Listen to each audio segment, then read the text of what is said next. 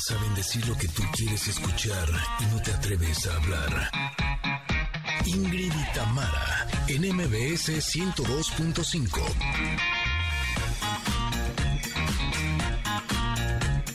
Familia, excelente martes, ¿cómo están? Oigan, el día de hoy les tenemos un gran programa como siempre. Para empezar, platicaremos con la escritora argentina Joana García. Ella es autora del bestseller Francesco, Una vida entre el cielo y la tierra, y ahora nos presenta su más reciente libro, En busca de tu alma gemela, el pasado de Francesco. Uy, Conectors, buenos días a todos, a todos, a todos. Espero que inicien muy bien este día. Como saben, es martes rockero y entonces por ese motivo nos acompaña una banda. No, no, no, no. Fíjense, está conformada por grandes talentos del rock mexicano como Sophie Mayen, El Cha, Iñaki Vázquez y Elohim Corona de Fobia y Moderato. Bueno, bueno, bueno, bueno. Ellos son Gran Sur y nos vienen a invitar a su próximo concierto en la Ciudad de México como cada semana, nuestra querida nutrióloga Valeria Rubio nos trae tema para cuidar nuestra salud a través de la alimentación. Y el día de hoy nos hablará del reflujo gástrico. Pero además tenemos carta de comentario, fíjense, tenemos canciones rockeras que ustedes además van a participar ahí, espero que nos digan cuál canción rockera les gusta más y los vamos a invitar a los mejores eventos, así es que quédense con nosotros, estamos listas ya para ustedes. Somos Ingrid y Tamara en MBS. Iniciamos. Ingrid y Tamara. En MBS 102.5. Connectors, qué gusto que nos acompañen. Gracias por estar aquí y bueno, la vamos a pasar genial este día porque tenemos grandes contenidos para todos ustedes. Así es que gracias por sintonizarnos a toda la gente linda que está a través del 102.5 aquí en la Ciudad de México. Pero con mucho gusto saludamos también a Córdoba que nos acompañan en FM Globo 102.1. También a Comitán que nos acompañan en EXA 95.7. Mazatlán, un abrazo. Están en EXA 89.7. También qué gusto que estén en Tapachula en EXA 91.5 y a Ciudad del Carmen, que este día se encuentran en FM Globo 101.3. Gracias por estar aquí. Los vamos a papachar, los vamos a consentir. Tenemos regalos, tenemos contenidos. Bueno, un programón. Y también tenemos a Tamara Vargas, como no. Ah, sí, sí, la tenemos. Sí, tenemos dos de ellas, no, nada más una, la modelo 77, que aquí estoy. ¿Cómo están, Connectors? Bienvenidos. Es un gusto saludarles como cada mañana eh, y sabiendo que van a pasar con nosotros este par de horas. Y les voy a platicar algo. Hoy tenemos una efeméride. Hoy es Día Internacional del Mago. ¿Les entusiasma ver a los magos? Desde niño, a mí, desde niña a mí me entusiasmaba mucho ver al mago. Me encantaba. Eh, y tuve la oportunidad de entrevistar a David Copperfield en una eh, alfombra roja. ¿De veras? Sí, sí. ¿Y buena onda? Sí. ¿Y guapo? No. ¿No guapo? bueno, es que, a ver, ¿qué año era ese? ¿2015? ¿2016? Yo pensé que era guapo y no buena onda. O sea, me lo dijiste al revés. No, fíjate que bastante accesible, este, pero pues no sé, no, no, sabes, como que pelo muy pintado así, ah, café oscuro, ¿sabes? No sé cómo Negro. decirlo, que para mí no lo hacía ver tan guapo. ¿No? Básicamente. Y este, pero, pero eso sí, muy buena onda, me encantó entrevistarlo. Y entonces hoy se celebra el Día Internacional del Mago. Esto se celebra para reivindicar la profesión de los artistas que gracias a su talento, porque vaya que lo tienen, ¿eh? Ofrecen a las personas todo un universo lleno de magia y fantasía. El término mago proviene del antiguo persa magi eh, o magi y del latín magus. Es considerado un astrólogo o adivino que practica trucos de magia. Incluye a ilusionistas, prestidigitadores y otros artistas que tienen el propósito de entretener, divertir y sorprender al público. ¿Te gustan los magos? Me fascinan. Así, o sea, son los espectáculos que más disfruto. Sí, porque además me creo todo. Es que eso, porque eso es lo bonito, que entras en esa convención que te da el mago y entonces así sí vale la pena. Una vez cuando mis hermanas y yo éramos niñas, era cumpleaños de una de mis hermanas y contrataron a un mago para la fiesta, pero era muy malo el mago. Y entonces les cachamos todas las magias al mago. Y el mago terminó llorando en la fiesta. Ay, no, espérate, mago. Fue muy triste. Porque antes no era como hoy. Hoy hoy hasta se usa ese recurso de, ay, pues les voy a decir cómo, el, cómo era el truco, ¿no? No, era así de, ay, ni te ah. hagas que ya te caché que tienes el ese no sé qué. Y todos los niños empezaron así, ay, no es cierto, yo ya vi que le hiciste así. Y terminó llorando el mago. Ay, no, no sean así, por favor. Fue muy triste, pero a mí me encantan las magias, las disfruto muchísimo. De hecho, o sea, justo después de esa experiencia, como que normalmente hay gente que cuando va a ver uno de estos tipos de espectáculos está viendo cómo encontrar el truco, ¿no? Yo no. Yo de veras, No. no, yo sí quiero creerme absolutamente todo. Y una vez en un programa de televisión, uno de los videos que más me he reído en la vida, se los juro, en serio. O sea, muy cañón, porque fue un ilusionista que tenía que hacer una magia y no le salía la magia. Entonces se suponía que yo tenía que apuntar mis, mis conflictos o mis problemas en un papel. Él, él lo arrugaba el papel y con las manos, en teoría, tenía que hacer flotar el papel, ¿no? Pero el papel no flotaba. Y entonces, Pato Borghetti, que estaba conmigo, así, cuando veíamos que decíamos, híjole, ¿cómo le hacemos? Porque no, no está flotando el papel, ¿no? Y él le hacía como que iba a flotar y no flotaba y dice, no, pues es que los problemas de Ingrid sí están bien pesados. en ese momento me salían lágrimas de risa. La verdad me encantan los magos, me encantan los ilusionistas y pues mi mago favorito de la niñez, pues sí es David Copperfield y tú lo entrevistaste. Ah, pues sí, pues sí, este... ¿Y sabes qué? Una vez fui a Las Vegas con mis hijos y fuimos a verlo. Yo ya lo había visto de, de más eh, chavita, pero llevé a mis hijos y yo creo que fue su favorito. Y en eso, la- como que lanzaban unas pelotas para ver quién pasaba a hacer magia con él. Y le cayó a mi hermana al lado de mí. Ay, no me digas Y eso. subió al escenario y hizo la magia y después cuando terminaba el espectáculo podía ir por dos personas para que se tomaran foto con David Copperfield y pues escogió a su esposo y a su hijo. Y me Ah. quedé con las ganas de conocer a Oh. David Copperfield. Pues mira, Bueno, bueno, que y- me dices que no me iba a gustar. ¿Así?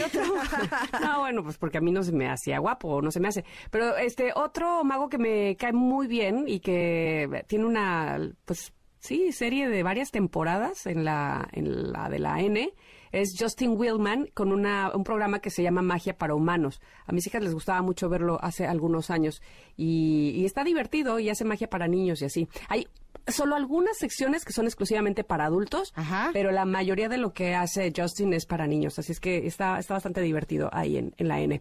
En fin, felicidades a todos los magos y entonces por eso la pregunta del día se, ya, se llama, dice lo siguiente, ¿quién fue tu mago favorito de la niñez? Estaba, mira, desde Beto el Boticario, este, estaba el maguito Rodi, Chin Pum Pan Tortillas Papas, estaba el mago, este, Chenkai, Chenkai también.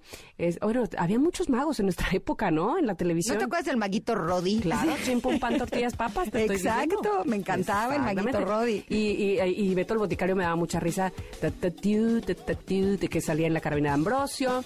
Este. Chenkai. ¿Te acuerdas de Sí, Chenkai? Chenkai, decía yo, pero hay otro que me está olvid- me estoy olvidando de era de nuestra época con las cejas muy levantadas, ¿no te acuerdas? Ay, Mago bueno. Frank. Ah, bueno, también el mago Frank. Que tenía Blas, el conejo. Exactamente, pero este, ahora vas a ver, ahora te voy a decir. Turitután, No sé quién nos falta. No sé, no sé, pero bueno, este, por lo pronto ustedes díganos, por favor, porque queremos saber cuáles son sus magos favoritos. Exacto, cualquier cosa que no sepamos, nuestros conectores nos lo dicen. Muchas gracias. Exactamente, exactamente así es. Bueno, vamos a ir a eh, un corte, vamos a regresar porque ¿saben qué? Tenemos carta del comentarot y está bien buena, ya lo verán. Somos Ingrid y Tamara en MBS. Es momento de una pausa. Ingrid y Tamara, en MBS 102.5.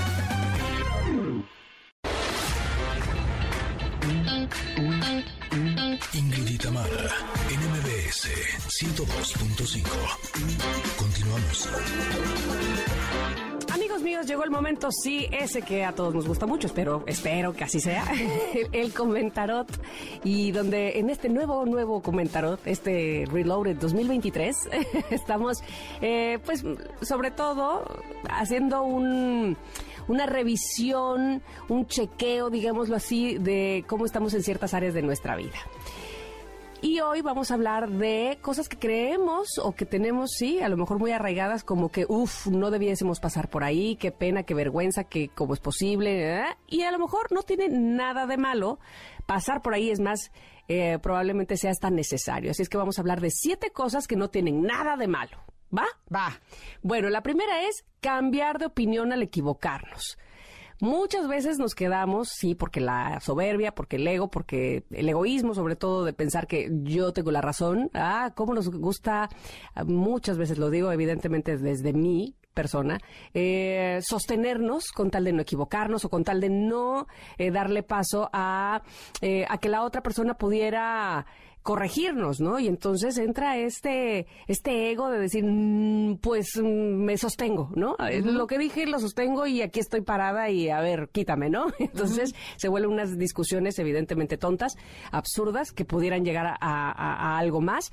Así es que cambiar de opinión al equivocarnos es algo que, que, que no solo sucede, sino que debemos valorar como una oportunidad para precisamente eh, hablar desde un punto donde ahora sí podemos saber más sobre ese asunto. ¿Tú qué dices? Que sabes qué, que creo que a veces creemos que el eh, cambiar de opinión al equivocarnos o incluso pedir perdón o pedir disculpas eh, nos quita de, de, cierto lugar como de poder o de liderazgo, ¿no? O de respeto. Te digo, como ego, como la soberbia ahí, ¿no? Y yo lo veo con mis hijos, que eh, si yo me equivoco y les digo que me equivoqué, su carita siempre es como de, ok, gracias. Y siento que mm. de esa manera me respetan más, ¿sabes? O sea, cuando yo les pido que hagan algo con respecto a su alimentación o, sus responsabilidades, de verdad que para mí es como muy fácil que ellos hagan lo, lo que es bueno para ellos, pero justo creo que tiene que ver con eso, con que ellos saben que si yo estuviera cometiendo un error lo aceptaría, ¿no? Eh, nosotros venimos, los que somos de,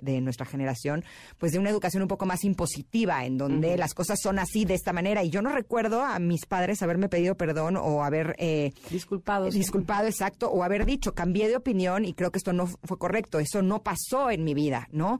Y de alguna manera yo me volví como cierto rebelde eh, con respecto a lo que ellos me decían. Ya no importaba si era bueno para mí o no. Es ahora hago todo lo contrario, ¿no? Y creo que cuando cambiamos de opinión al equivocarnos, pues nos mostramos no solamente más humanos, sino que tenemos la capacidad de conectarnos mejor con las seres, los seres que queremos. Uy, sabes que a mí me hiciste recordar que una vez mi papá me ofreció disculpas por algo que hizo mi mamá.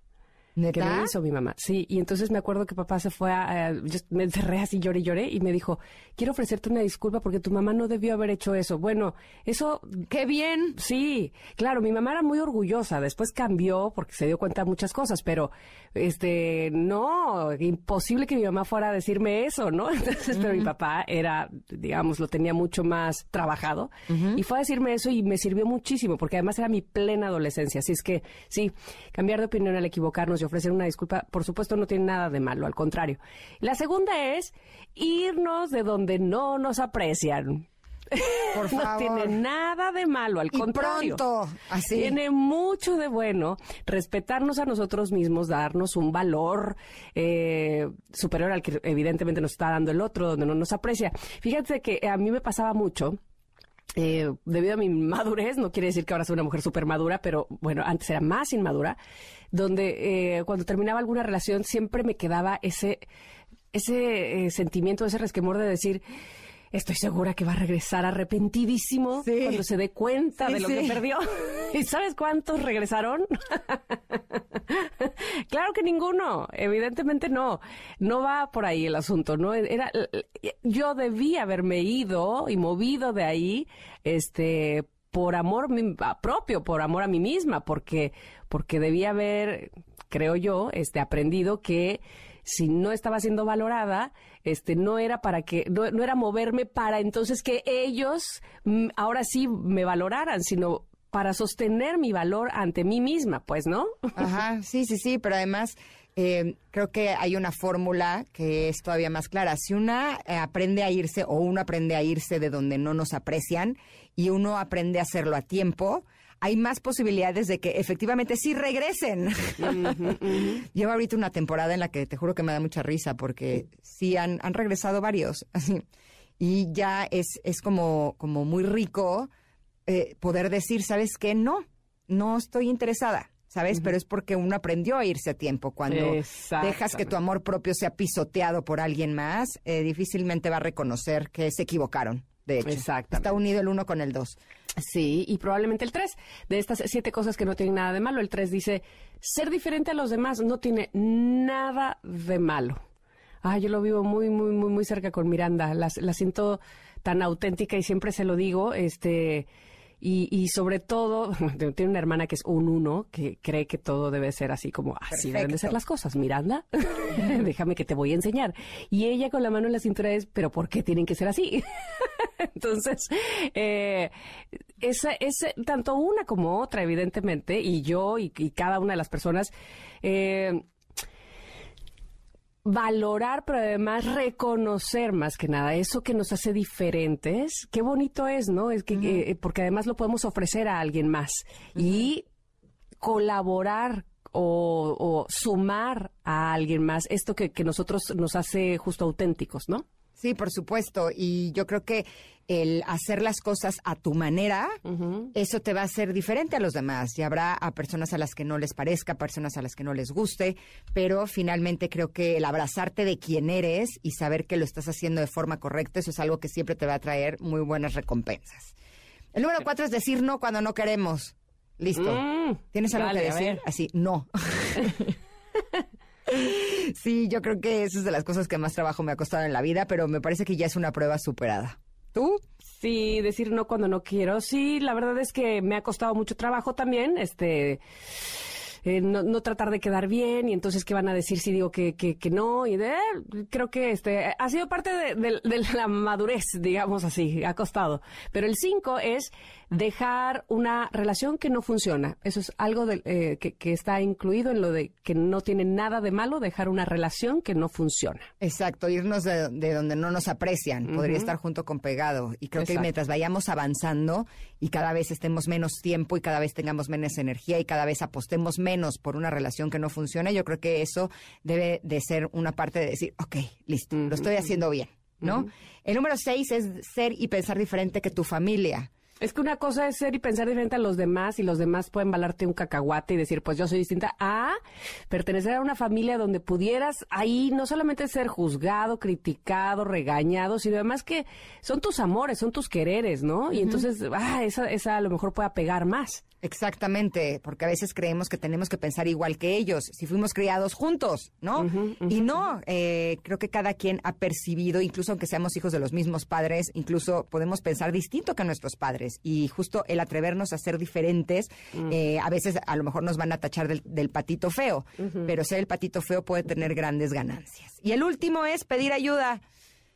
Ya hablábamos de esa, híjole, este, creernos Superman, este, creer que dentro de las ocho mil millones de personas que habitan en este planeta lo vamos a poder solos porque eh, solamente así tiene valor, este, porque nadie más lo hace como yo, porque, pues es un poco tirarnos para que nos levanten, ¿no? Exacto. No, y no solo eso, a lo mejor nos estamos perdiendo la enorme oportunidad de darnos cuenta que la ayuda de otra persona puede ser mejor, más gratificante o incluso única y valiosa eh, porque hay cosas que nosotros no podemos, hay cosas que no podemos darnos.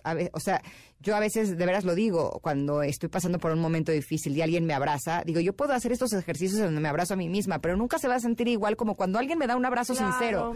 ¿no? En aquellos momentos en donde siento que estoy perdiendo la brújula, en aquellos momentos en donde me siento rota, aquellos momentos en donde siento incluso que sangro por dentro, a veces un hombro en el cual llorar o incluso el que alguien te lo ofrezca ya hace la diferencia. O sea, por ejemplo, mi hijo el mayor, cuando ve que yo estoy pasando por un momento difícil en donde, aunque trato de disimular porque no me gusta que mis hijos me perciban como la llorona, pero pues ellos me conocen y saben cuando estoy transitando por, por tierras eh, duras y difíciles y cuando mi hijo el más grande ve algo así, nada más llega, abre sus brazos así y me hace así como señal en el pecho de venga, aquí, dale, ¿no?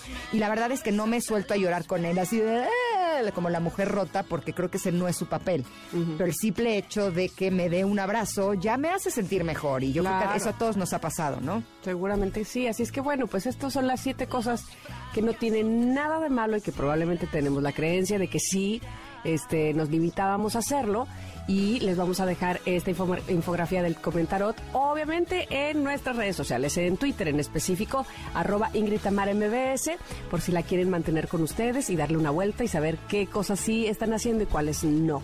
Vamos a ir un corte, vamos a regresar también porque eso no tiene nada de malo, al contrario, tenemos muchas cosas que ofrecerles aquí en este programa que se transmite en el 102.5 de MBS y se llama Ingrid y Tamara.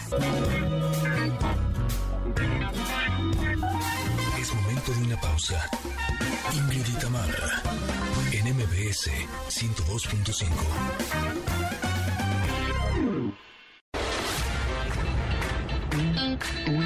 Ingrid Itamara, NMBS 102.5.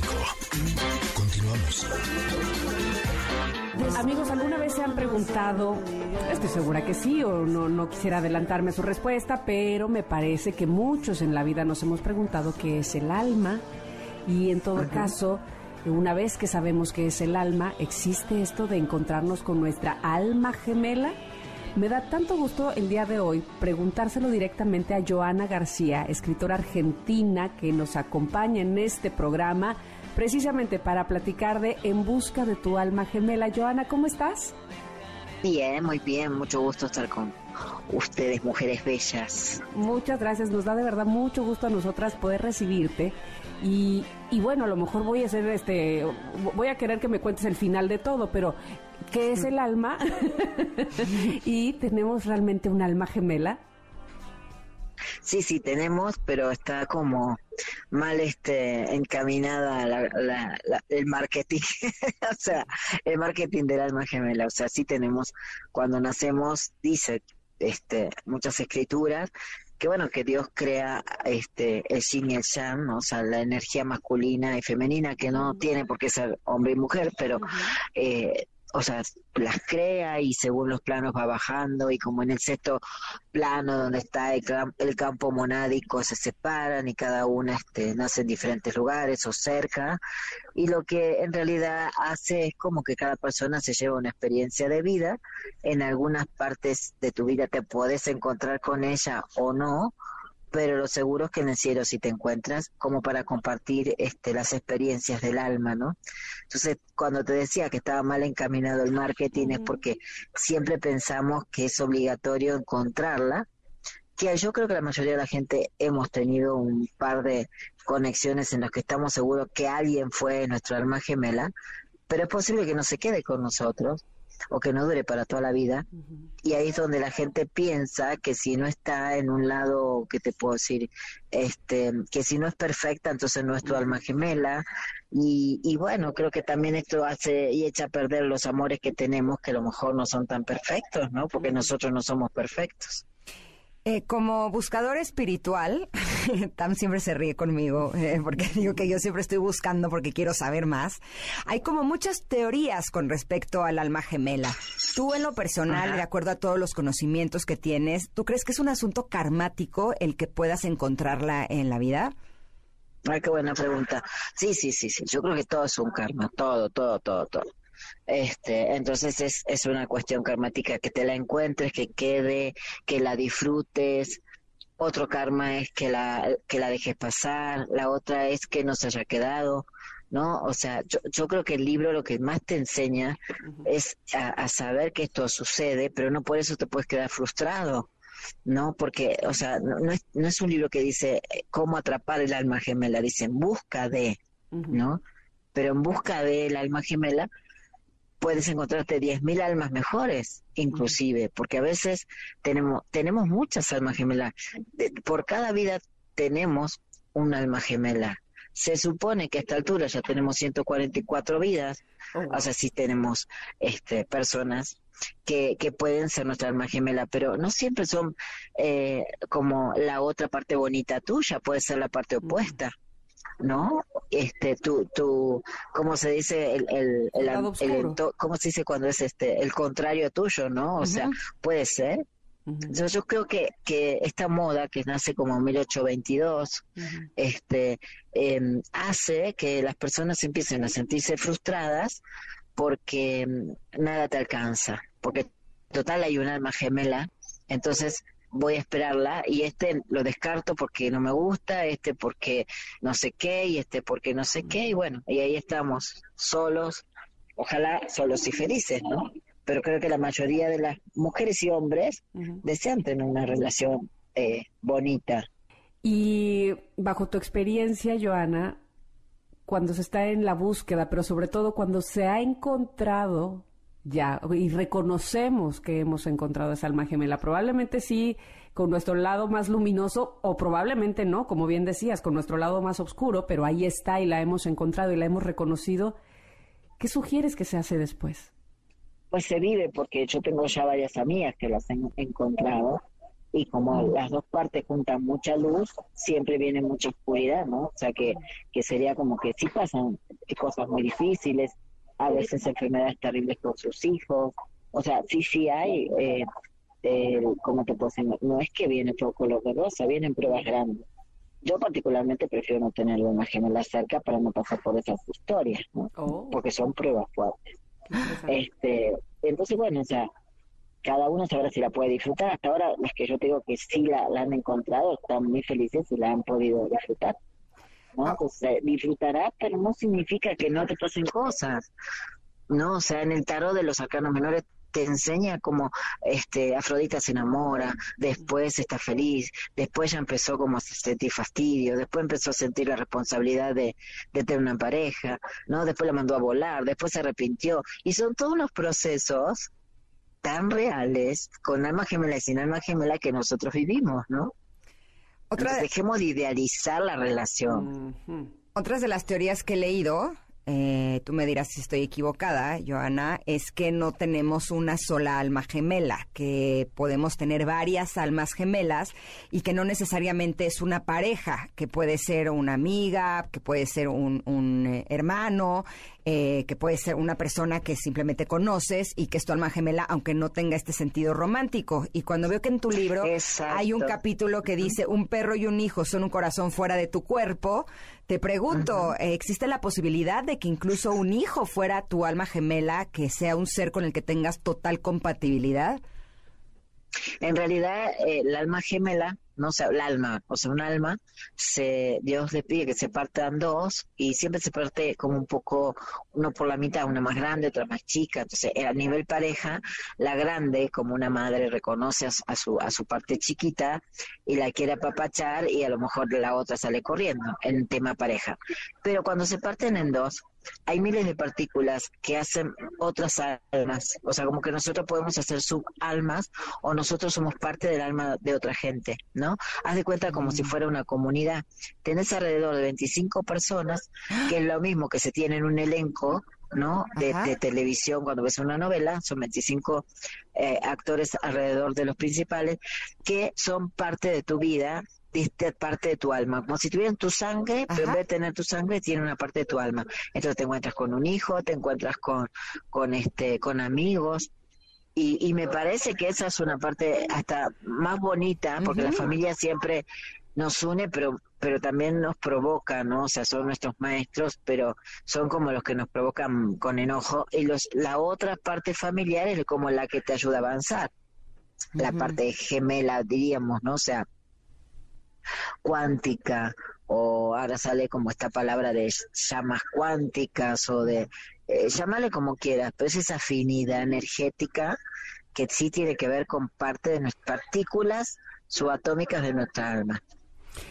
Oye, y ah, estaba pensando que decías hace un momento que pues tan solo se dice o podría ser que esta ya es nuestra vida 140 o aproximadamente ese número, y, leyendo tu libro, eh, cómo le sucede a Francesco con Camila, que se reencuentran, ¿eso, eso sucede o eh, eso, vamos, hay manera de que sepamos que nos hemos reencontrado con un alma gemela de otra vida?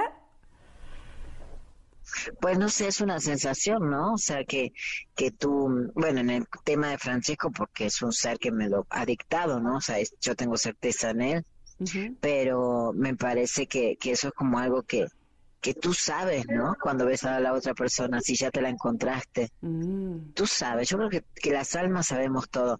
Que de repente hay una parte que nos dice, ay, no, no, no, estamos locas, ¿no? pero, pero no sé por qué hacemos eso de, pensar que no. eh, pero uno sabe, tiene una certeza cuando alguien lo viste, lo compartiste en otros planos. Una vez uno de mis hijos me preguntó, oye, Ma, ¿cómo sé si estoy enamorado? Y le dije, si estás preguntando es que no estás enamorado, porque cuando estás enamorado tienes esa certeza, ¿no? Eh, es, una, es una sensación única. Y justo cuando hablamos de el alma gemela, en lo primero en lo que pensamos es en el amor. ¿Tú crees que Ah, se sí. necesita el dolor para poder experimentar y valorar el amor? Pues yo pienso que existe todo, ¿no? O sea, que este, ahí está, otra vez como, ¿qué, qué edad tiene tu hijo? Eh, ahorita ya tiene 24 años.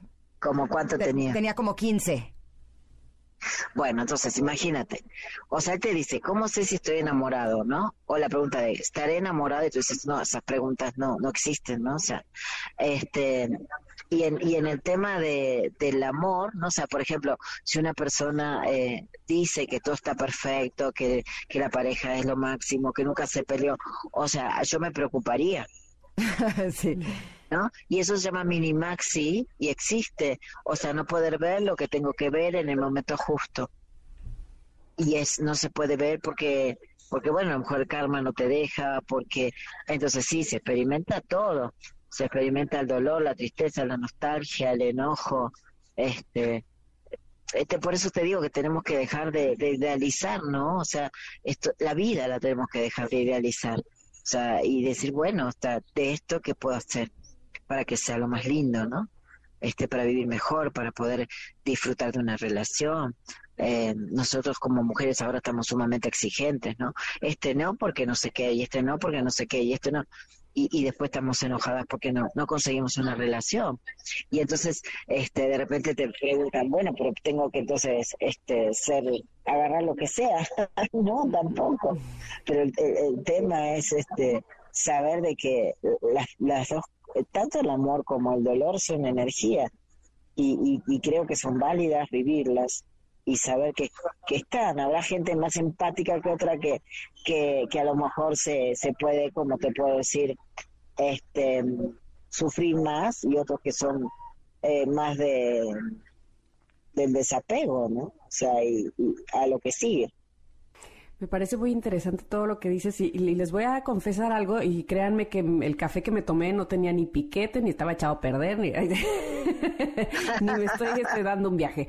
Pero eh, va todo a una pregunta, Joana.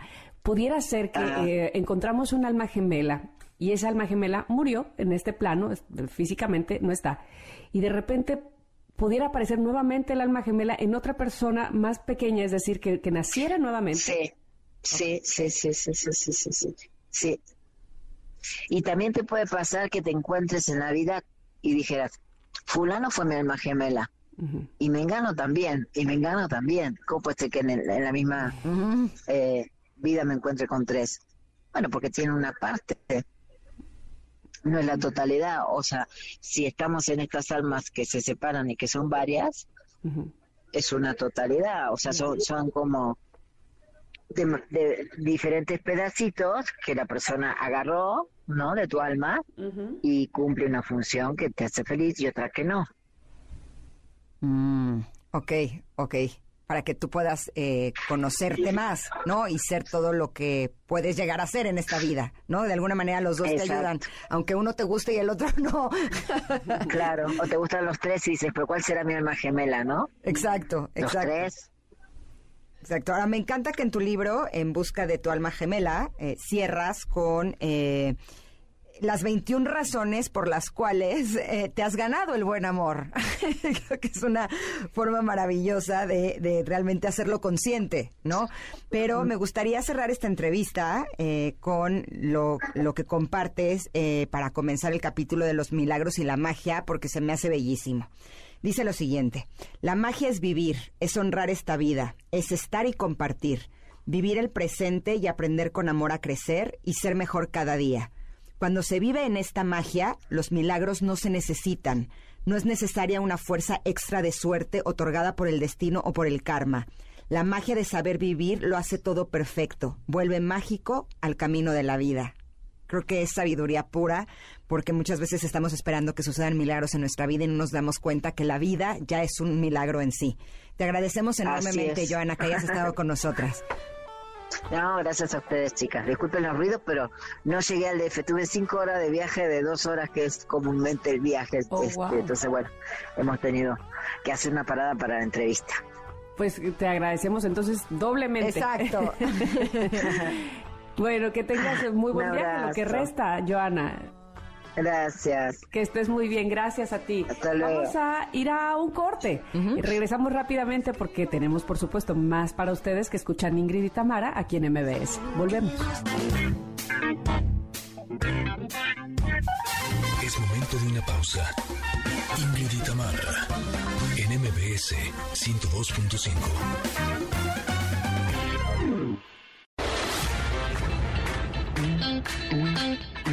Ingrid y Tamara, en MBS 102.5.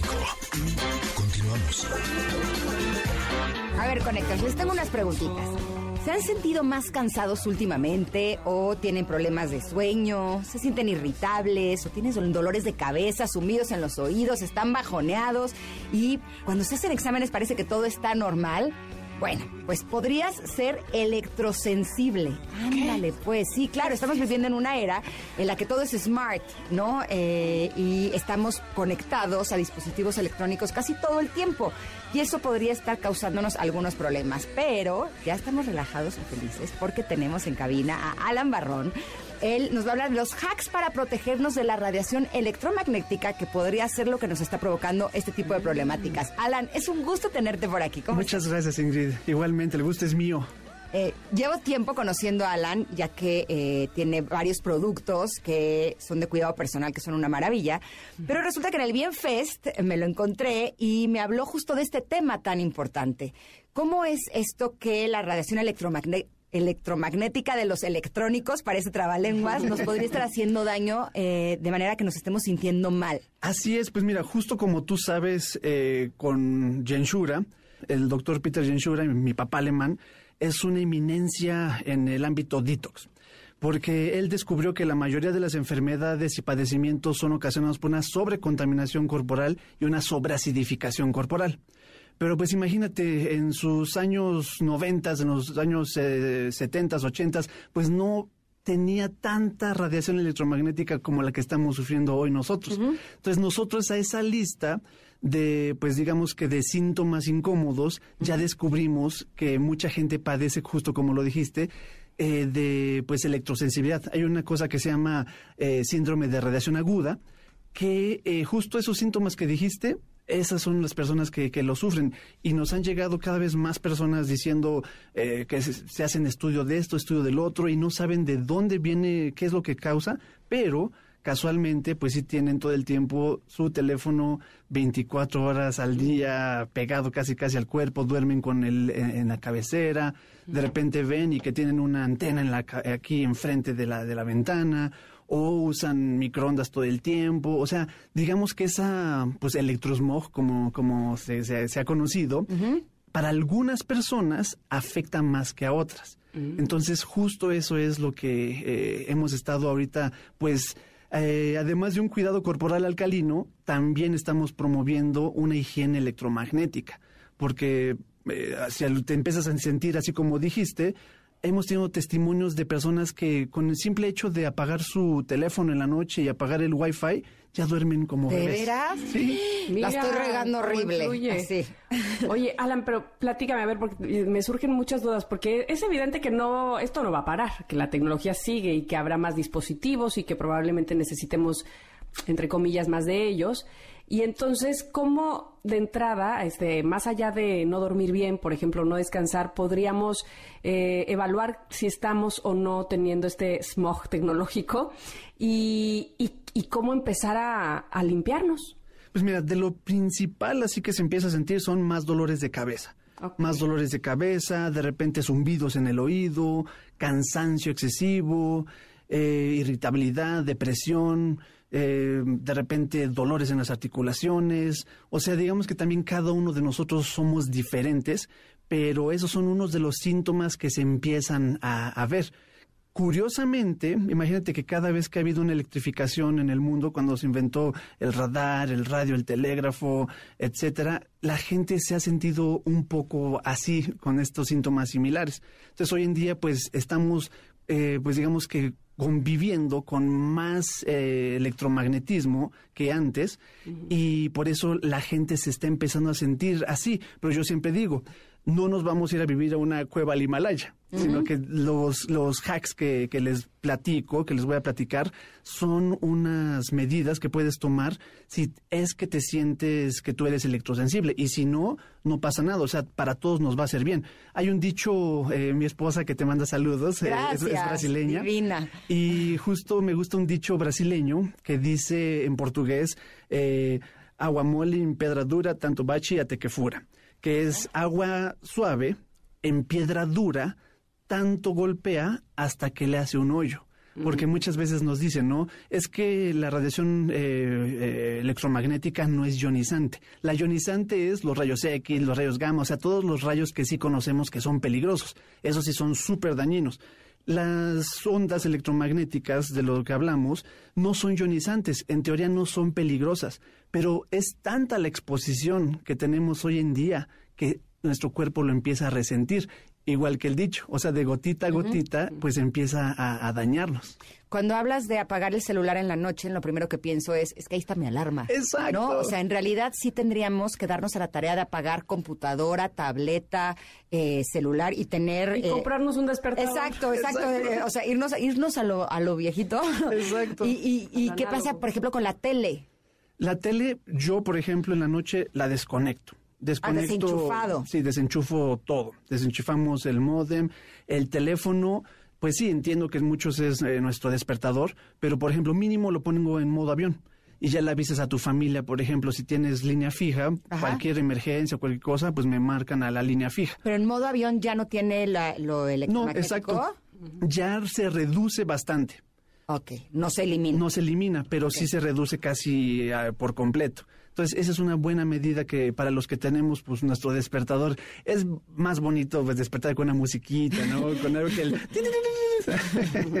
Pero sí, esa es una, una medida. La televisión, pues en la noche se la apagamos. Hay unos eh, eh, enchufes que traen un cronómetro.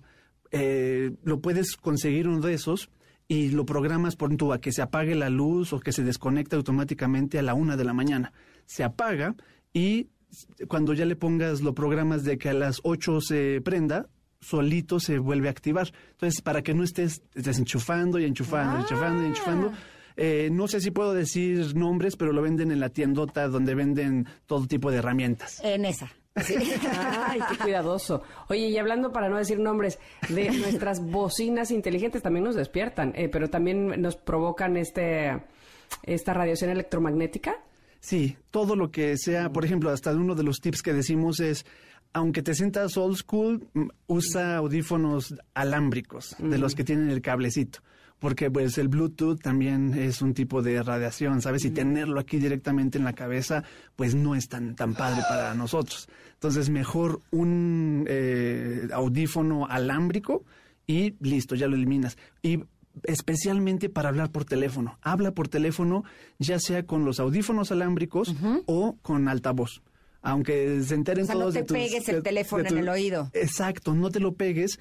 ¿Has, notado cómo después de hablar mucho tiempo eh, con el teléfono en el oído se te queda caliente, caliente ajá, la zona? Ajá, ajá. Justo como son un estilo de microondas, eh, te empieza a calentar. Entonces, eh, si se meten a mi Instagram Activadores de Vida, ahí pueden ver una gráfica de cómo se ve el cerebro, por ejemplo, de un adulto, cómo se empieza a calentar un poquito la zona, pero lo más impresionante es los niños.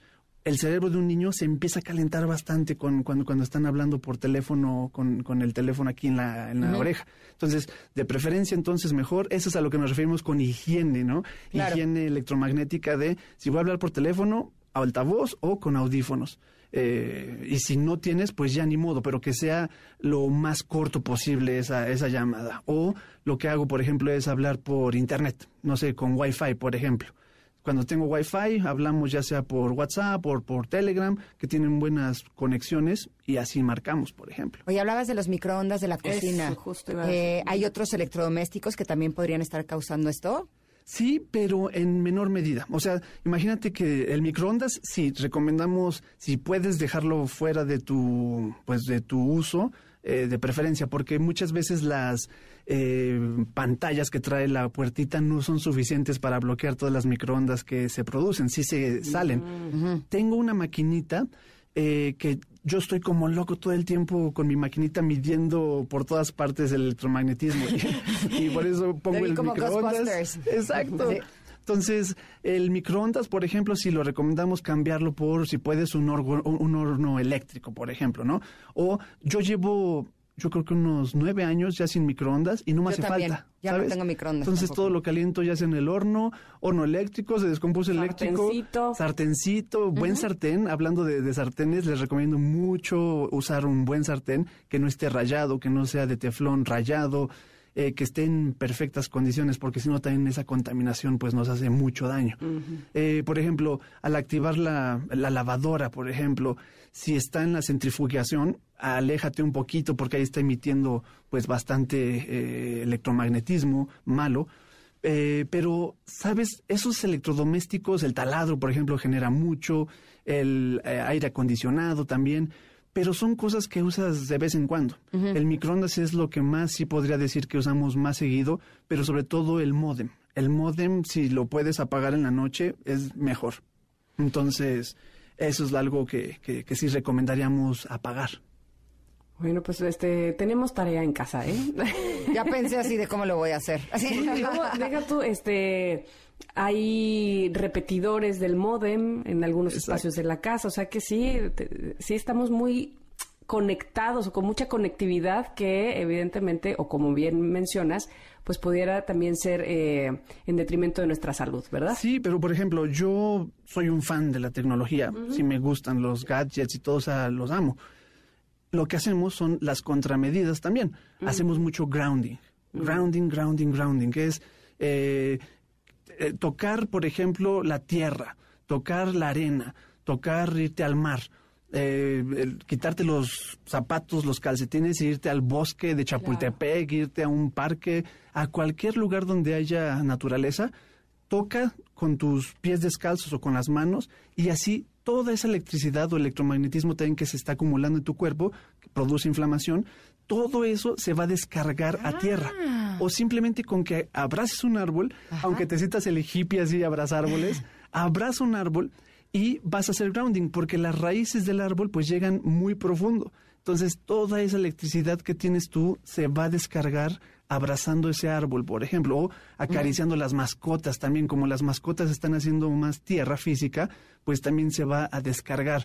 Entonces hay estos pequeños hacks que eh, podemos hacer para eliminar, por ejemplo, baños de pies con las sales que te encantan, con nuestras sales Mainebase. Me fascina. Al hacer un Se las baño voy de a publicar tina. en mi Twitter para que las conozcan. Gracias. Cuando estás haciendo un bañito de tina o de pies, como la sal pues es conductora, entonces al momento de estar ese- haciendo ese baño también vas a hacer un grounding para descargar esa electricidad que te puede estar pues inflamando. En mi Instagram tengo algunos videos de cómo abrazar al árbol y así tengo como algunos rituales que les pueden gustar. Y también podemos usar sodalitas, ¿no? Sí, hay sodalitas, hay eh, chunguitas, por ejemplo. Yo en este caso tengo estos cubitos que le llamamos electronitas, que son hechos a base de resina con aluminio y cuarzo. ¿Por qué? Porque imagínate que el aluminio es tan frágil que en su tercer, eh, bueno, en su orbital, último orbital, tiene tres electrones. Eh, cuando llega una onda electromagnética cuadrada, que es la eh, pos- con carga positiva, que es la dañina para nosotros, saca volando el electrón eh, que está ahí en el último orbital y ese electrón empieza a rebotar en todos los aluminios que, que- que están ahí disponibles.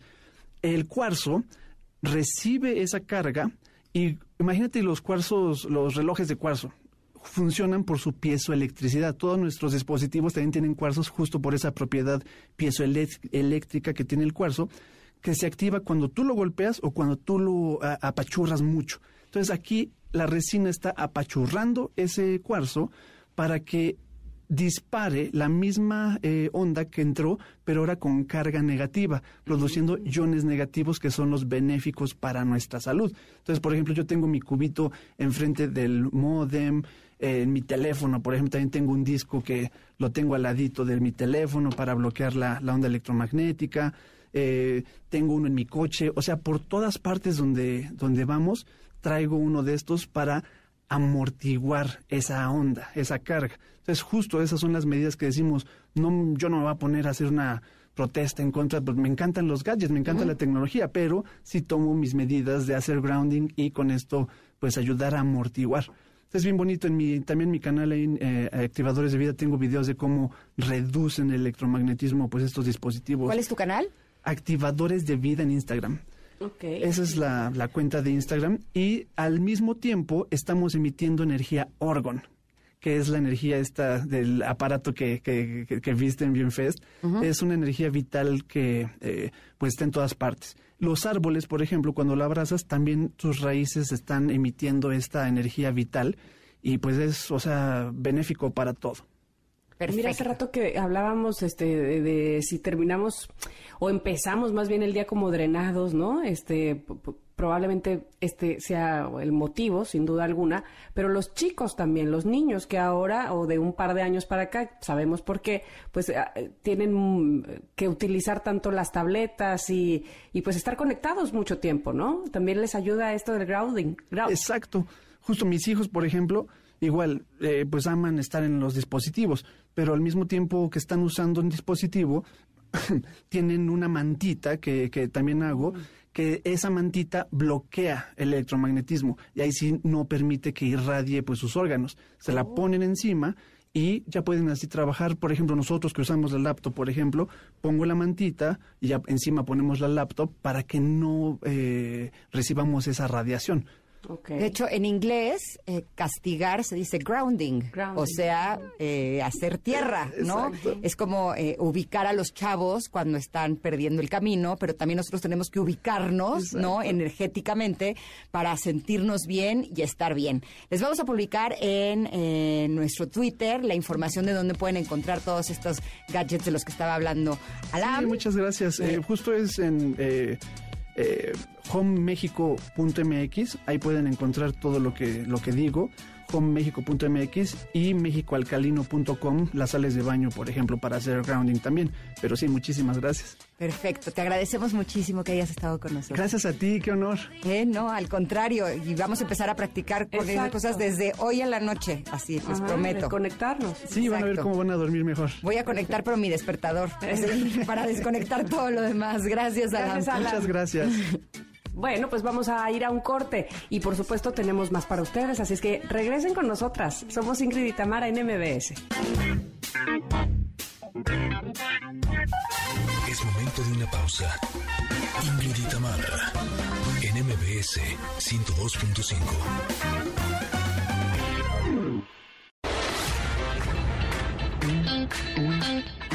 Ingrid y Tamara, en MBS 102.5. Continuamos. Conéctarse en la primera hora de Ingrid y Tamara nos acompañó la escritora argentina Joana García. Ella nos presentó su libro En busca de tu alma gemela, El pasado de Francesco. No es un libro que dice eh, cómo atrapar el alma gemela, dice en busca de, ¿no? Pero en busca del alma gemela puedes encontrarte 10.000 almas mejores, inclusive, porque a veces tenemos, tenemos muchas almas gemelas. De- por cada vida tenemos un alma gemela. Se supone que a esta altura ya tenemos 144 vidas, o sea, sí tenemos este, personas que, que pueden ser nuestra alma gemela. Más adelante, nuestra nutrióloga Valeria Rubio nos hablará del reflujo gástrico y también ya están listos los integrantes de Gran Sur para presentarnos su música y su próximo concierto. Nosotras somos Ingrid y Tamara y estamos aquí en el 102.5. Ingrid y Tamara, en MBS 102.5. Lugar, queridos Connectors, nos encanta recibir a amigos, porque a lo mejor es que este, no nos conocemos de años, o, o sí, pero no, no, no nos frecuentamos ni nada, pero eh, cuando alguien te acompaña a través de su música, sientes que son tus amigos, ¿no? Este, y así vive uno, pasando los años y sientes que los conoces, que tienes una cercanía con ellos. Y eso sucede con los integrantes de Gran Sur, sin duda alguna, que eh, Gran Sur es este grupo que se forma en Ciudad de México a finales de 2016 con Iñaki, con Cha, con Elohim Corona, que está también ahí, con Sophie Mayen. Los saludo, ¿cómo están?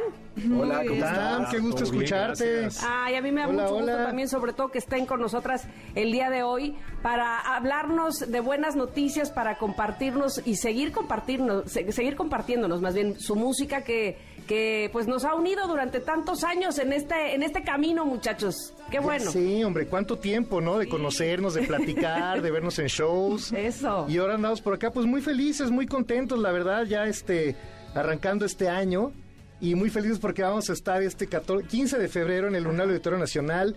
Tuvimos un diciembre bien padre, muy bonito y pues ahora sí que con todas las ganas de que échenmelo. Échenme este año a ver qué pasa.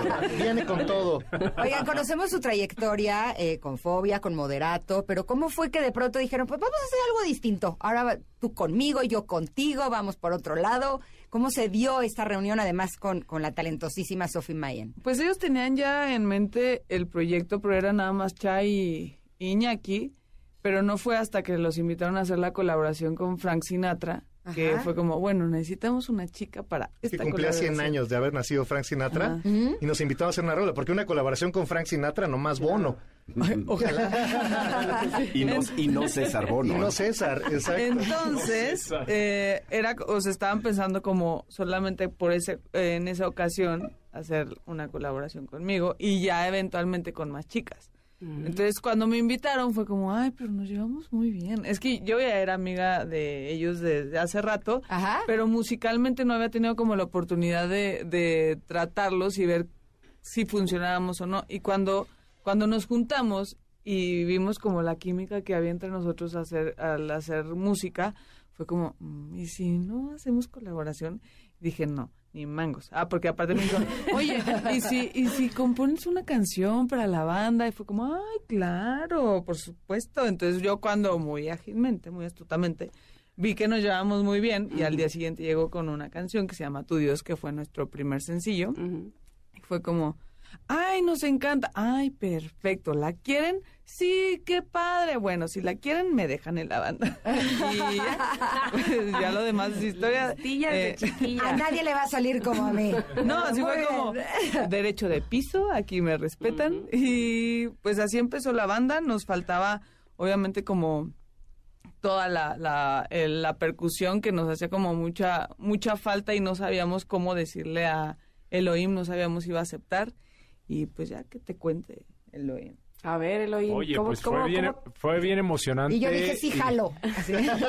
Realmente, no, mira, me daba pena porque... ¿Pena por Cha, Porque, eh, eso es lo que te voy a contar. Llegó Cha, estábamos haciendo algo, estábamos juntos en una camioneta y me dice, oye, mira, ¿quieres escuchar algo que estoy haciendo con Iñaki, con Sofi? Y yo, ah, ok, órale, a ver. Y wow, escucho esta canción Tu Dios y me me llevó a otro lugar y dije, ¿y qué es eso que están tocando? Pues es una máquina de escribir que es la tarola y nada más hay un bombo. Y yo así, híjoles, ojalá me inviten a tocar. Bueno, pues yo me quedé calladito. Nos daba pena, porque decíamos, ¿cómo este baterista, este nivel va a querer nomás tocar así con los dedos y una máquina de escribir y ya se le está acostumbrado a tener una batería que pague tenencia?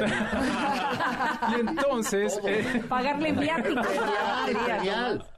Y entonces, este, pues también en ese momento yo que estaba pensando, ojalá me inviten, Cha estaba pensando lo mismo. Ya pasaron unas semanas y Cha me dio la noticia que si quería ser parte de Gran Sur y yo. Se te declaró, así lo sentí. Se me declaró, exactamente la palabra. así fue, así fue. llegó. Oye, pues qué bonito, porque, a ver, pero, pero seamos claros. Eh, yo creo que a Ingrid le sorprendió mucho de por qué te dio pena y por qué al otro le dio pena. Exacto. Si, son amigos y se han visto, y yo decía al principio de esta entrevista, o, sea, herreros somos en el camino andamos, nos hemos visto, eh, ustedes evidentemente han tocado en los mismos lugares, vamos, que no se conocen este, de, de, media hora para acá, de atrás tiempo. Elohim es un virtuoso, y Elohim es un virtuoso y en, en, moderato toca impresionantemente. Entonces, e, era un poquito eso, ¿no? De estaría dispuesto Elohim a tocar poco, porque este es un concepto más minimalista en cuanto a los arreglos, ¿no? Las cosas van mucho en función de, de las canciones y, y queríamos hacer una música más como desnuda de alguna manera, ¿no? Ir a las raíces de la música mexicana pero sin hacer una vulgar apropiación cultural, sino tomar elementos, ¿no? Como en la gastronomía moderna, puedes agarrar un detallito, ¿no? Por ejemplo, haces un filete con una salsa de, de, de, de por ejemplo, de Estás salivando, ¿verdad? Yo no puedo...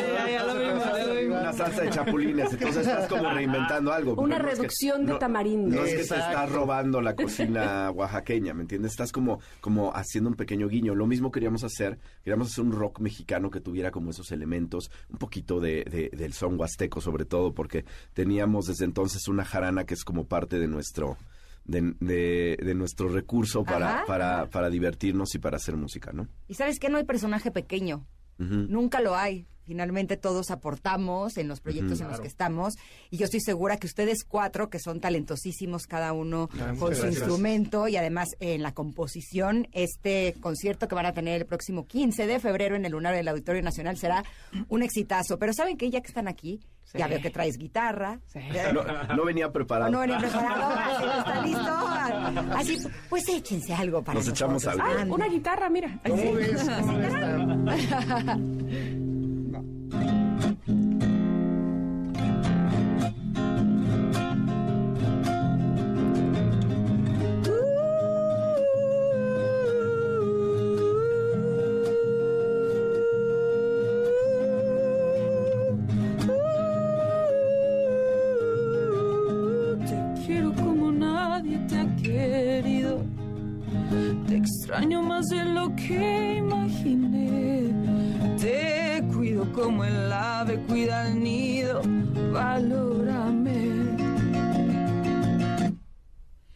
a ti te hago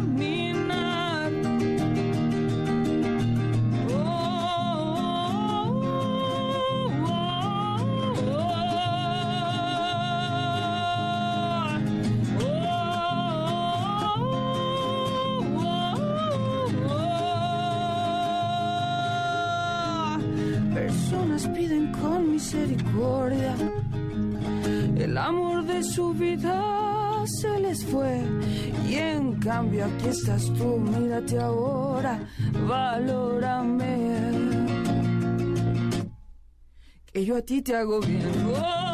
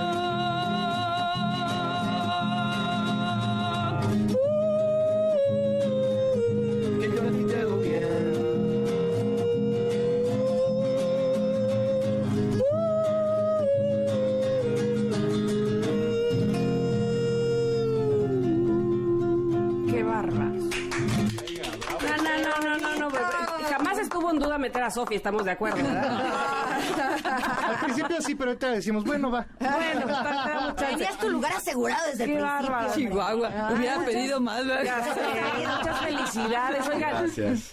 15 de febrero en el Lunario del Auditorio Nacional. Yo sé que han eh, colaborado con ustedes y eso no quisiera que se me pasara, doctor Shenka, por ejemplo. este, que vamos a tener sorpresa, supongo, ahí, ¿no? En el Lunario. Sí, pues venimos ahora a hacer un dueto con Saúl Hernández, una Exacto. versión que nos emociona mucho de antes de que nos olviden. Ahora para Navidad, pues estuvo sonando eh, Amarga Navidad, una canción del maestro José Alfredo Jiménez, donde nos acompaña el doctor Shenka. Viene el lunario con invitados. eh. Estamos coordinando agenda, ya sabes que luego es, eso es lo más difícil, pero en cuanto estén coordinadas y confirmadas se los pasamos. y viene otro sencillo también ahora, eh, pues ya muy pronto, una canción del maestro Armando Manzanero, pero que todavía no les vamos a decir quién, porque es una chava que Qué queremos y admiramos mucho. Muchísimo. Y eventualmente estos eh, duetos que hemos estado haciendo, estas eh, versiones de canciones de grandes compositores mexicanos, lo vamos a compilar en un EP que está a punto de salir también ya muy pronto. Wow. Eh, y pues esperemos les guste, a nosotros nos tiene muy emocionados. A nosotros también son unos musicazos. Muchas Una gracias. gran banda. gracias. Seguramente serán todo un éxito el próximo 15 de febrero en el Lunario del Auditorio Nacional. Gracias, gracias, Gracias. gracias. Gracias. Bye. Bye, bye, bye, Bye, éxito. Bueno, pues vamos a ir un corte, eh, vamos a regresar, por supuesto, con más aquí en Ingrid y Tamara. Quédense con nosotras, estamos en MBS. Es momento de una pausa. Ingrid y en MBS 102.5.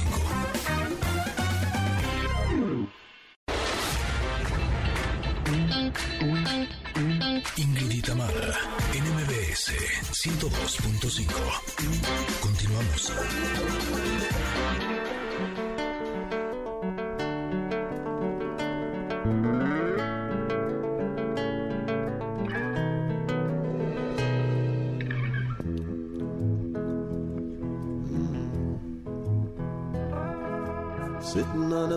Waiting for the teco guacamole. Carne con frijoles. Carne con frijoles. Waiting for the sun to shine, hoping for the chicken yakisoba. I hope there's some left over.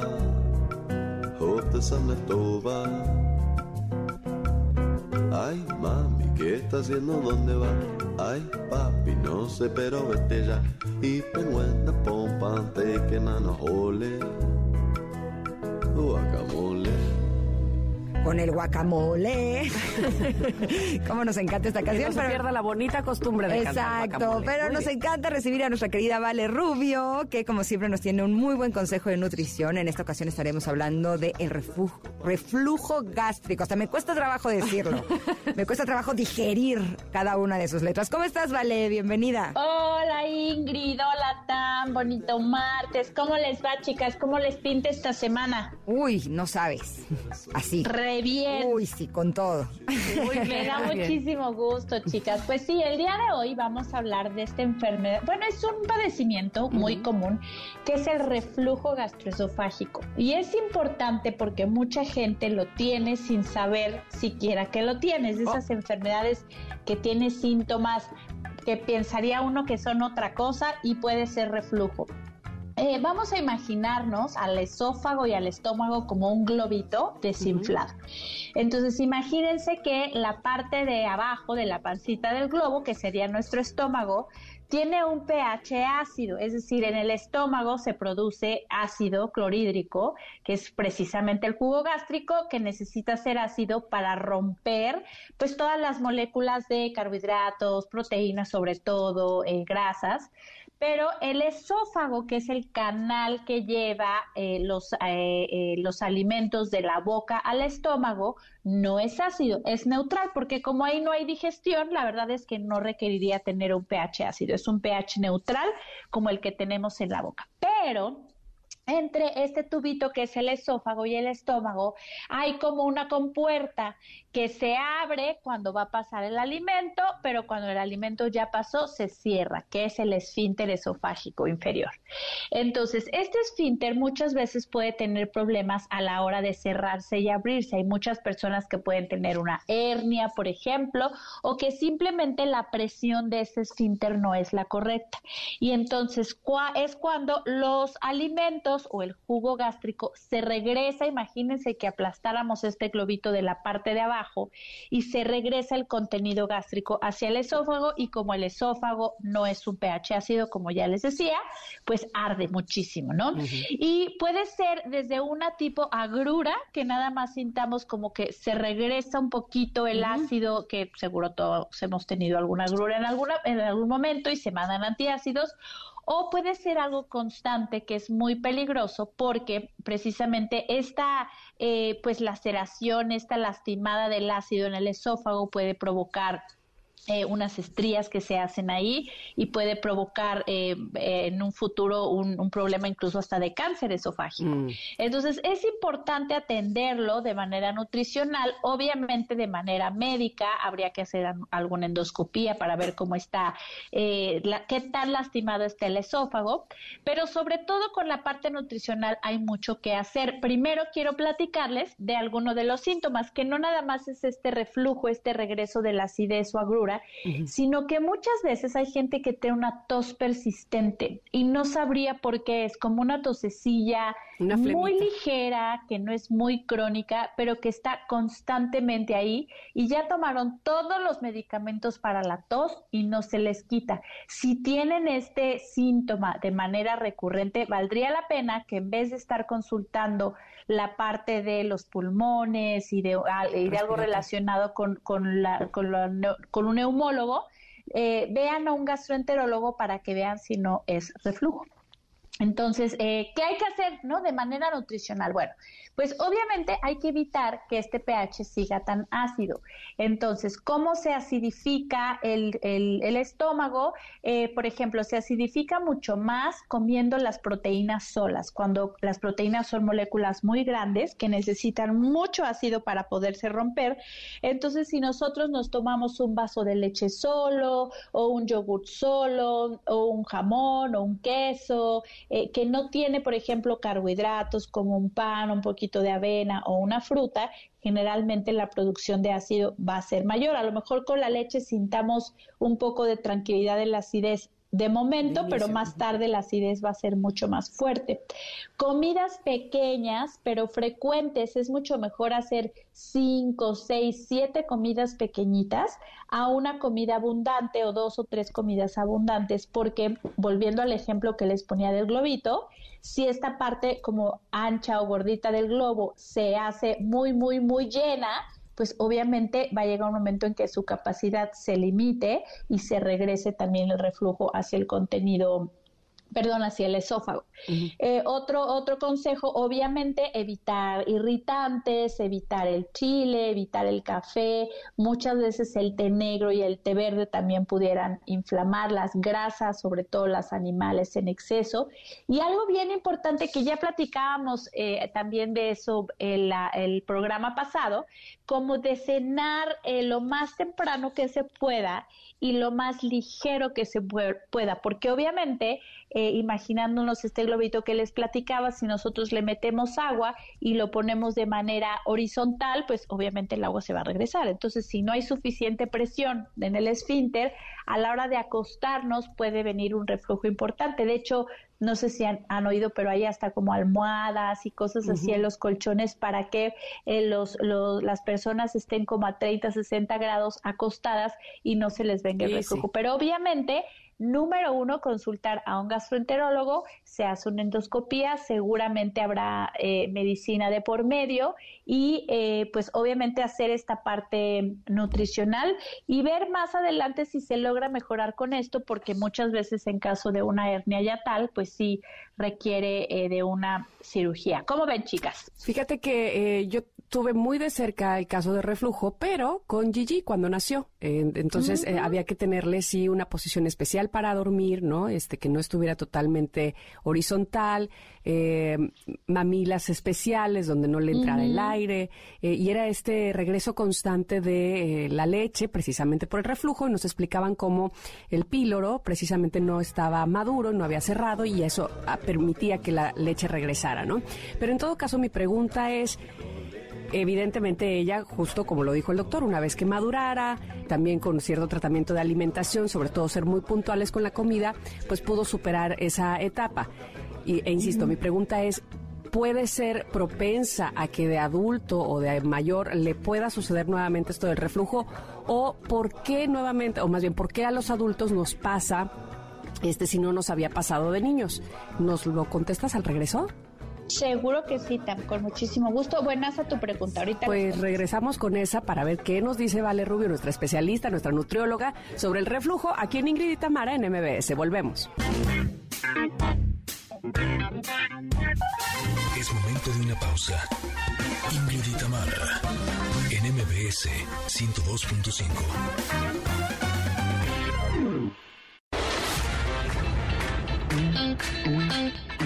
Ingrid y Tamara, NMBS 102.5. Continuamos. De regreso estamos y estamos hablando de reflujo. ¿Les ha pasado alguna vez eso que sienten como que se regresa o esa flemita de la que hablaba justo nuestra nutróloga Valeria Rubio que constantemente está ahí, no se quita? ¿Qué es lo que pasa? Le dejaba yo la pregunta antes del corte. Cuando eh, a lo mejor de bebés tuvimos reflujo y pues al cabo del tiempo fuimos madurando y se volverá a presentar ese reflujo cuando somos adultos, ¿vale? No, no tiene que eh, una relación con los niños que tuvieron reflujo a que lo tuviera de adulto necesariamente. El reflujo gastroesofágico es muy común en lactantes. Em, se presenta con menor frecuencia en preescolares, escolares y adolescentes.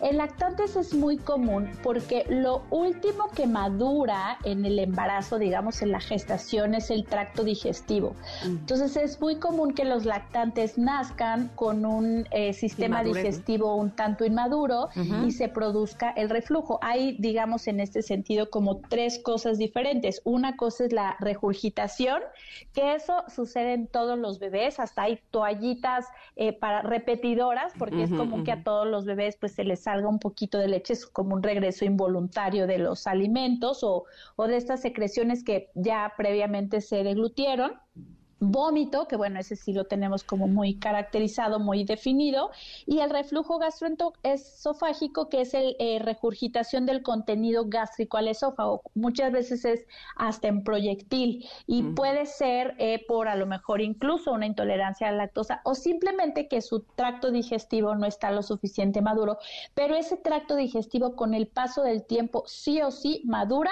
y ahí se acabó. En adultos tiene una, una injerencia genética, o sea, tenemos una predisposición a tener un esfínter esofágico eh, que se vaya descalibrando, por decirlo así, con el paso del tiempo. Tiene que ver mucho también el sobrepeso, la obesidad, tiene mucho que ver el tipo de, alimentación. Y lo más importante es, eh, pues, detectar, detectar la causa, o sea, ver por qué está esa presión no siendo buena o a lo mejor nada más es eh, cosa de bajar de peso, porque en este ejemplo que les ponía la vez pasada, si nosotros ponemos este globito desinflado y lo llenamos de agua y yo presiono la pancita del globito, pues lo que va a salir es como por una cuestión mecánica, el contenido del estómago se va a regresar al esófago. Entonces, si hay peso encima, esto es literal, eh, eh, pues obviamente hay reflujo. A la hora que liberamos el peso del estómago, el reflujo prácticamente se elimina. Entonces, muchas veces el sobrepeso y la obesidad son eh, factores de riesgo para el reflujo. Lo único que se haría es bajar un poco el peso y se quita, pero no, no necesariamente si fueron bebés con un eh, sistema digestivo inmaduro lo van a hacer de grandes. O sea, se madura y ahí se acabó, se acabó la historia. Pero de los adultos no se va a madurar, ¿cierto? Ahí está mostrando que hay un problema. Ahí ya no se va a madurar, hay que ver cuál es la razón, si es el sobrepeso, quitarlo, si es solamente la presión del esfínter, hay medicamentos que ayudan o solamente cambiar el pH del estómago a uno más alcalino con medicamento y se quita el reflujo o muchas veces, como les decía, una cirugía de una hernia yatal, que también las hernias en el yato, que es justamente esta puertita que les decía, son súper comunes en adultos, son ahora ya relativamente sencillas, ahora sí, eh, antes eran mucho más complejas, ahora son relativamente sencillas y pues bueno, seguirse cuidando, sobre todo de la alimentación, los irritantes eh, eh, no, no, no hacen nada bien, algunos tipos de chile incluso hasta pueden ayudar, hay una tablita que, que por ahí les puedo mostrar más adelante en mis redes, pero hay un elemento que tiene el chile que se llama capsaicina y curiosamente hacen muchos estudios con la capsaicina para cuidar, para controlar el reflujo gastroesofágico. Pareciera este un tanto absurdo, pero así es. Nada más hay que tener cuidar, como tener buena orientación nutricional y generalmente el reflujo se controla muy bien y detectarlo. tener una tosecita constante, frecuente durante el día y durante la noche que no se quita con nada eh, de medicamentos para la tos, hay que ir a un gastro porque muchas veces me ha pasado con pacientes que van con un gastro, detectan el reflujo y se acabó la tosecita. siempre hay que estar como muy presentes en el área médica. Oye, vale, y eh, para terminar, porque ya casi nos tenemos que ir, pero me queda la duda de, ya los de mi generación, ya, le tienen miedo ¿Qué quieres decir con eso? Este, ya le tienen miedo al reflujo, no le tienen miedo al coco, le tienen miedo al reflujo. Y entonces me he encontrado con varios y varias que se llevan eh, sobrecitos, no sé como de qué decir para no decir las marcas, pero, ¿sabes? Como estos que te tomas antes, como para cubrir estómago y que no te venga el reflujo si es que tuviste un una cena acá tremenda o tomaste bebidas alcohólicas, no sufras de reflujo. ¿Eso está recomendado? Sí está recomendado, pero tendemos mucho a eso, Tam, como saber que tienes algo y como que ya que encontramos la pastillita que te quita el dolor de cabeza, este gelecito que es hidróxido de aluminio que te neutraliza el pH y como que ya te la vives así medicando y entumiendo los síntomas, cuando la realidad es, hay que ver por qué es y quitarlo de raíz. O sea, sí entiendo que muchos ya eh, padecemos cosas digestivas y algunos dolorcillos. Dicen que ya a partir de los 40 tienes que hacerte amiga de muchos medicamentos que vas a tener que usar, pero yo creo que siempre es bueno como detectar la causa, ver por qué es y cuidar la alimentación. Al contrario, mejor prevenir con una buena alimentación en vez de cargar tu, tu gelecito para todos lados, ¿no? Que ese gelecito se usa también no solo para el reflujo, sino para la acidez, para la gastritis, para la úlcera por, por estrés, pero bueno, no es, no está bien definitivamente. Claro. Depender de un medicamento si pudieras atenderlo como de otra manera, ¿no? Hacerte una endoscopía, una pHimetría de 24 horas, cualquiera de estos estudios te diagnostican, te tratan, cuidas tu alimentación, tu peso y santo remedio, ya no cargas con tu sobrecito. Así, perdónenme, perdónenme de mi reflujo. ¿Así? vale, pues con esto ya quedamos con mucha claridad sobre, eh, sobre, no, ¿por qué estoy hablando así? No sé, sobre el pasa con el reflujo. Ahí basta. Gracias, Te agradecemos mucho, Vale, como siempre. Lo único que no, no podemos olvidar es pedirte, por favor, todos eh, tus contactos para que nuestros conectores se pongan precisamente en relación contigo y con la información que tú les das. Claro que sí, también Ingrid, mil gracias. Estoy en Instagram, nutrióloga Valeria Rubio, en Facebook, nutrióloga Valeria Rubio Oficial, en Spotify tengo mi canal Nutrición con Valeria Rubio, con mucho gusto. Ahí atendemos siempre todos sus comentarios, sus preguntas. Si quieren que hablemos de algún tema en específico los martes como a esta hora, encantados de la vida. Yo les mando un beso gigante a las dos, disfruten mucho este pues ya casi fin de mes y nos vemos la semana que entra. Te queremos, Vale. Abrazo grande. Besitos. Un abrazo. Gracias, Vale. Bye. Bye. Bueno, pues ahora sí vamos un corte a ver cómo sigues del reflujo, Ingrid. de la tos. Regresamos. Somos Ingrid y Tamara en MBS. Es momento de una pausa. Ingrid y Tamara en MBS 102.5.